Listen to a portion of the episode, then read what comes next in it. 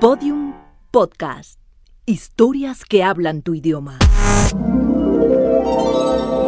Sepa Sopitas que estoy asombrada por su asombrosa forma de asombrar mi asombro que asombra Sopitas. A mi inconsciente asombra Sopitas y mi corazón que asombrosamente fue asombrado por Sopitas.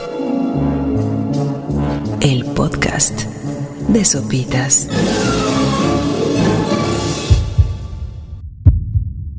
Pareciera que hoy en día la vida misma nos empuja al infarto, desde el ritmo acelerado de nuestras vidas, la necesidad por respuestas inmediatas a distintos problemas, hasta las constantes presiones internas y externas que en determinado momento pueden llegarnos a pasar factura. Lo malo es que podríamos asegurar que muy pocas personas saben qué hacer o cómo reaccionar cuando nos encontramos con alguien que está sufriendo un infarto. Un equipo de investigadores de la Universidad de Illinois ha descubierto que la canción Staying Alive de los Bee Gees tiene más sentido que el que imaginábamos, ya que marcha a 103 bits por minuto, lo cual resulta ser una orientación ideal para realizar la maniobra de resucitación cardiopulmonar a una persona que está sufriendo un paro cardíaco.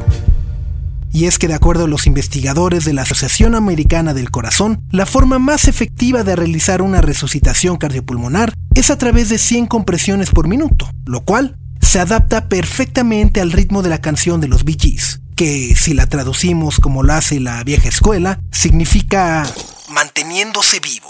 Para comprobar su hipótesis, los investigadores llevaron a cabo un estudio con 15 médicos y estudiantes de la universidad. Con la ayuda de unos maniquís, les realizaron maniobras de resucitación mientras escuchaban la canción a través de sus reproductores de MP3, registrando una media de 109 compresiones por minuto.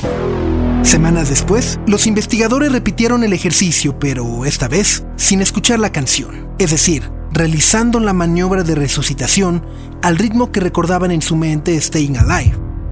Ah, ah, ah, ah, staying alive, staying alive.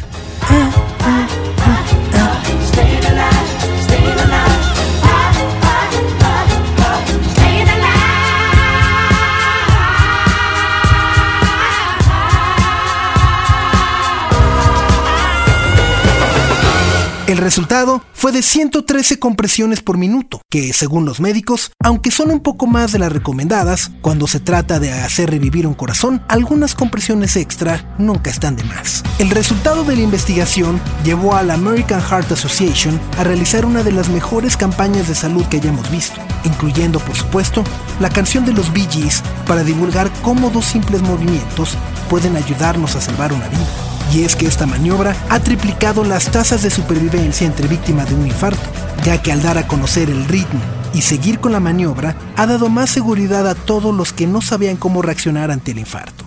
Ahora, solo hace falta tararear el clásico de los Bee Gees y salvar una vida. Staying Como dato curioso, otra canción cuyo ritmo se adapta perfectamente al ritmo de la maniobra de resucitación es el rolón Another One Bites the Dust de Queen. Pero suponemos que se prefiere tener en la mente a Travolta y el pegajosísimo Ah, ah, ah, ah, Staying Alive, Staying Alive, que aquella canción que dice Otro que muerde el polvo cuando se trata de un infarto.